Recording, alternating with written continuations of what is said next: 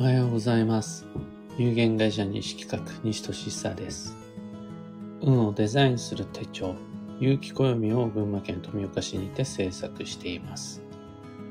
このラジオでは毎朝10分の暦レッスンをお届けいたします。で、今朝のテーマは、旬は立派な吉祥鑑定の基準です。自分らしさを見失ってしまい、何を選んだらいいかわかんないという状態になった時、もしも運を占おうって望むなら、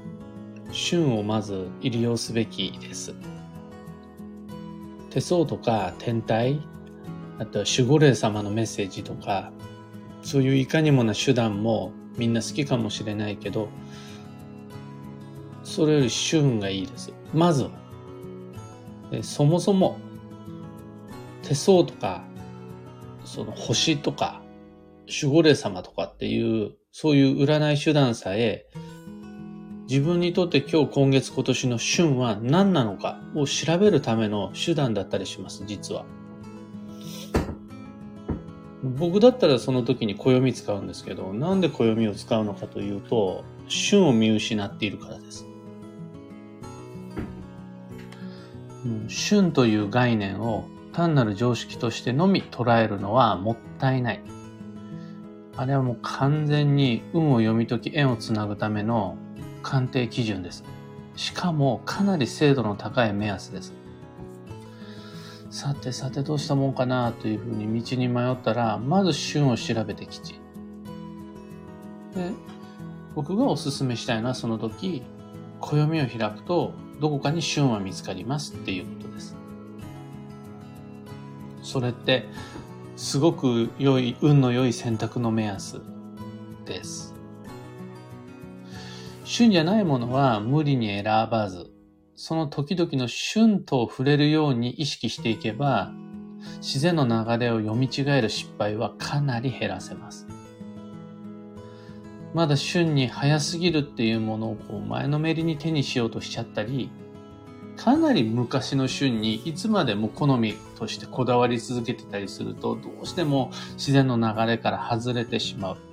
そうすると仕事も交際も学習も問題が発生します。ここで言う旬とは何も食材、グルメ、食べ物のみに限ったことではなくて、旬の草花とか、旬の場所っていうのもあります。旬の人物だってあるし、旬の衣服、女性にとっては旬のメイクとか、旬の香りとか、言葉も流行語ではありませんが、旬の、旬の言葉っていうのがやっぱあります。そして、この、それをするならまさに今が旬ですよっていうその物事が持つ勢い、こういうのを利用し、そこに近づき、それらと触れることで人の運勢っていうのは勢い増します。例えば、お花見なんていうのはまさに季節ごとの旬と接する運を上げる手段になるんですが、春のさは桜のお花見だけじゃなくて、夏だったらひまわりあるし、秋だったらコスモスだってあるし、冬だったら椿があります。どれを眺めても立派なお花見です。そう考えていくと、最低でも僕たちは季節ごとに4種類の目安、目安じゃないな、選択肢、カードを持っておいた方が良さそうです。今、お花だったら言いましたが、じゃあ春だったら何食べますか？夏だったら何食べますか？っていう自分の好物の中に4枚のカードを常に持っておくと。衣服だって当然4種類必要です。春だったらどんな素敵な衣装に身を包んで仕事頑張る？夏に身につけるべき下着はどれ？秋になったらどんなアクセサリーつける？冬の自分にとって定番の戦闘服。頑張るための衣服ってどれ？っていうの持ってる人、手持ちのカードが最低4枚ある人っていうのが最低限の運を保つことができます。それない人っていうのは残念ながら流れから外れてしまう。運は停滞します。春のお店とか、夏の定番の行事とか、秋になったらこれっていう自分ならではの習慣、冬にやるべきことっていうのを持ってることで、旬と接することができるようになるというわけです。とにかくその今、このタイミングで最も勢いあるお店、街、物事と触れることで、人は旬を利用したことになり、運勢が勢いづきます。こう閑古鳥が鳴くような寂しいお店とか、あとはもう誰も使ってないような廃れた言葉を選んで、いや、やっぱりね、自分はこういうのがいいわっていうふうに言ってるのも、それはそれで間違ってはいないし、僕はどちらかといえばそっち派なんですが、旬の勢いは利用できなくなっちゃうので、別のところでのエネルギー補給がプラスアルファで必要になっちゃいます。世間の注目が集まり、人が押しかけ、話題になるような場所、場面、手段、ツール、商品っていうのは、エネルギーが豊富ですね。その旬なので、通年の安定じゃなくって、今という強さになるので、その強さは一時的かもしれないです。が、それが季節ごとにあったり、時代ごとにあったり、月ごとにあったりするので、常に旬っていうのはあるので、そこにアンテナを張って選んでいくっていうことが大切です。うん海の家に冬出かけるとか、あとは、あの、夏なのにイチゴが食べたいって言うとか、そういういわゆる季節外れっていうのは、旬を無視した間違いやすい選択です。単純に運が悪くなります。まずあの、費用対効果が低いですし、きゅうりなんて冬以外に食べるとめっちゃ高いですもんね。また、のすごく古い、もしくは働きしすぎるものに手を出そうとすると、そこには必ず障壁があったりするし、旬は比較的安価に、またかつ手に入りやすいものとして、誰でも使うことができる基地の目安です。そうすると、着るべき服も話すべき言葉も扱うべき商材、学ぶべき知識、すべてに旬がある中で、自分はどれかっていうのを季節外れにならないようにしていく。その聞くべき曲、見るべき景色、全部それらには旬があるので、何が旬だろうっていうのを探すことで、その時を生き抜くエネルギーが手に入ります。これ、間違っちゃいけないのが、今日はこれを食べたい。今自分は仕事上これをしなくちゃならない。迷ってない時、自分らしさがちゃんと自分の真ん中にある時にいちいち暦を開く必要はないし、そういう時にはみんな占いっていう感覚で運を選ぼうとしてないはずなんです。そういう時は、もうそれでいいんです。そうじゃなくて、はあ、何食べたらいいかわかんない。何着たらいいかわかんない。どこへ行くべきか迷ってしまうっていう時は、暦を開き、旬を探すっていうことです。あの旬さえやってれば何でもありっていう、そういうお話ではないです。そうすると、あの、旬僕何が好きかっていうと、特別な才能とか、占いの専門知識とか、その特権的なスピリチュアルで特別な才能みたいなのが一切なかったとしても、旬の感覚さえ忘れなければ、というかあの、旬というものが立派な運の鑑定基準であるということをちゃんと認識していれば、瞬間的に何を選べばいいかっていうのが分かるときさえあります。で、これをね、繰り返していると、その、自分の中での旬という定番ができていくんですよね。もう例えば、春はあけぼのみたいな慣用句があったりとか、夏になったらあそこのかき氷とか、よし、もう読書だ。秋なんだから。とか、えー、まだ今年は冬、こたつでみかん食べてないね。とか、こういう、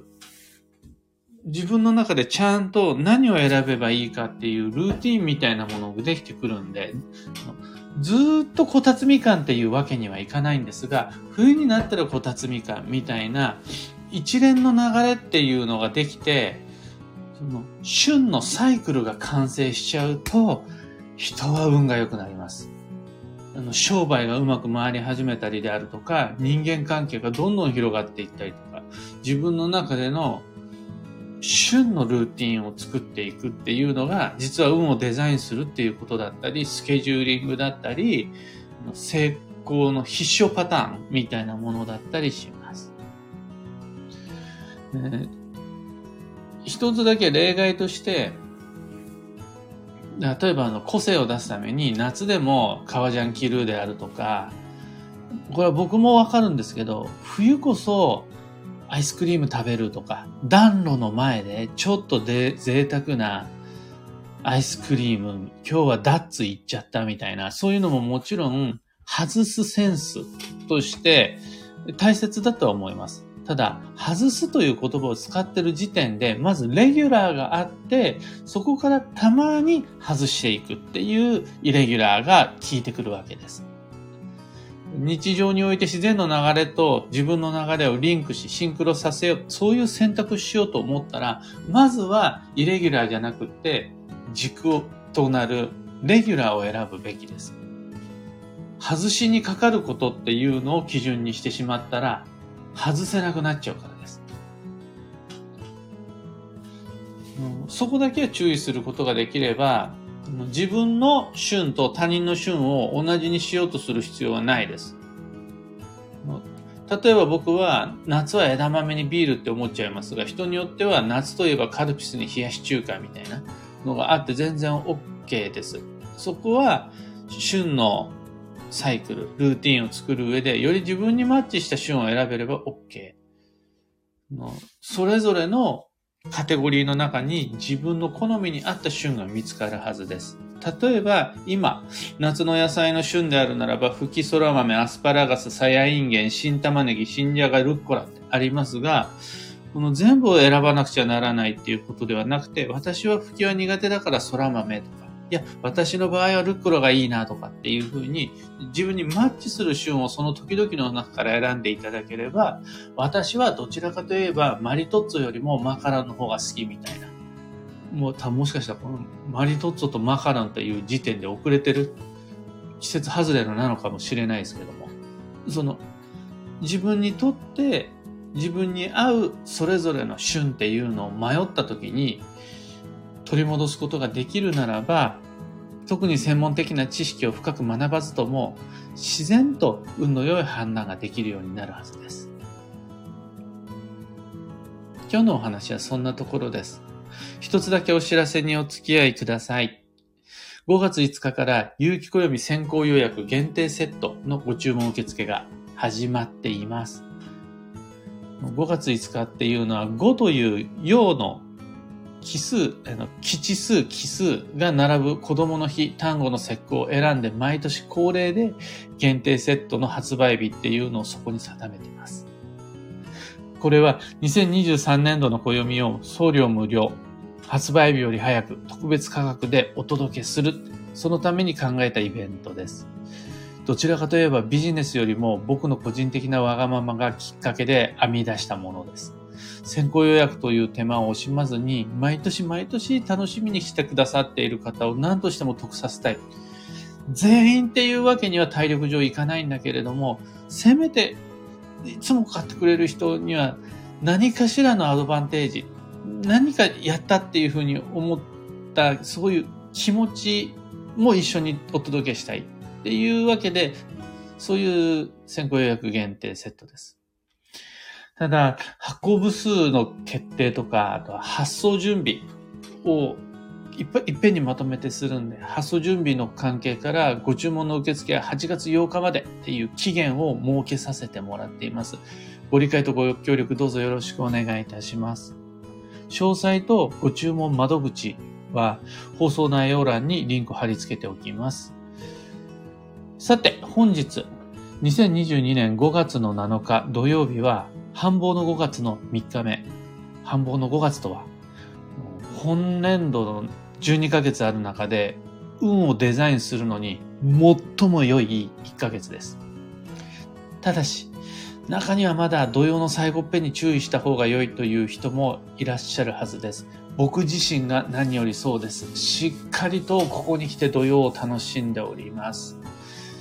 暦の上で土曜が明けたとしても、自分にとってもちゃんと土曜が明けたかどうかは話は別。ね、立夏を過ぎた今、土曜明けの天気を探してから、繁忙の5月を始めるので十分間に合います。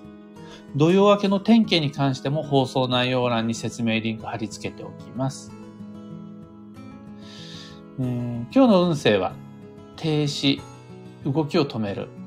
次の目的地を選ぶ際に、一回手と足止めましょう。やりながら次の目的地に行くのやめましょう。その方が流れが乗りやすいですよっていう意味合いです。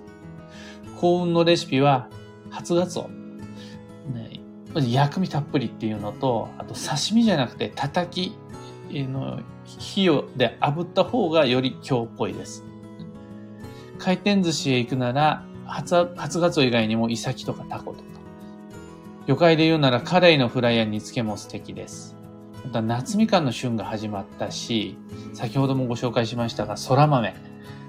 枝豆はまだちょっと早いんですが、空豆、あの、新玉新じゃが最高です。ご参考までに。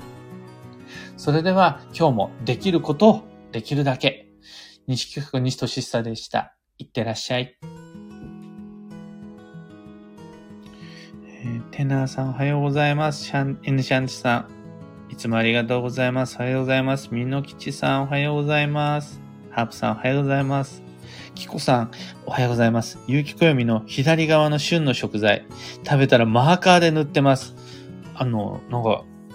御朱印帳というかスタンプラリーみたいでいいですね。素敵。より一層旬を楽しめるようになりましたとのこと。素晴らしいですね。なんならもう来年度からチェックボックスつけようかな。食べたよみたいな。ああ、あちょっと考えます。えー、福田さん、そろそろ暖かいラグマットから綿のラグに取り替えようと思います。いい。それ、旬です。旬です、それ。北さん、食べ物の旬は取り入れやすいですね。食べ物以外も自分の旬のルーティン行事見つけていきたいです。お花見とか、あとは、夏は海、冬は、えー、スケートみたいな感じで、実は意外にみんなもうちゃんと旬取り入れてるはずなんです。ですが問題はそれを自分を見失ってしまったとき、今日何食べたらいいかわかんない。今何したらいいかわかんないっていう時に、占いじゃなくてその旬っていうのをまず思い出していただくことができたら、そんなのがもう十分です。タカさん、旬大事なんですね。そうなんです。あの、いや別に世間の占い師様の立派な占いを否定批判するわけではないんですが、もしみんなが旬っていうものを軽視してるんだとしたら、それ立派な吉祥鑑定の基準だよ。旬さえ分かれば自分で自分の運を占うことができるんだよっていうことを結構強めに伝えたいです。えー、ちななおさん、おはようございます。旬を感じると感覚も研ぎ澄まされる。その通り。なおかつ、えー、安くて手に入れる障壁が低い。っていうのがいいです。キーボードさん、おはようございます。初めてライブで参加させていただきました。先生の季節の作法、もう一度読みたいなと思いまして行ってきます。いや、季節の作法、もうまさに旬を羅列したようなもんですね。ありがとうございます。いってらっしゃい。若葉さん、空豆、新じゃが、アスパラ、食べてますね。うん、旬のもの大好き、初ガツオいい。今日の初ガツオに関しては、もうもはやカツオを食べてるのか、薬味を食べてるかわからないほど、ボソってこう、入れたいですね。まあ、新玉ねぎであるとか、シソであるとかね、そういった薬味いっぱいボソッと乗っけたいです。それと、火入れをしたいので、叩きの方が良いです。いや最近皆さんコメントをいただけて、最後に読み上げるのが楽しみです。明日もぜひよろしくお願いします。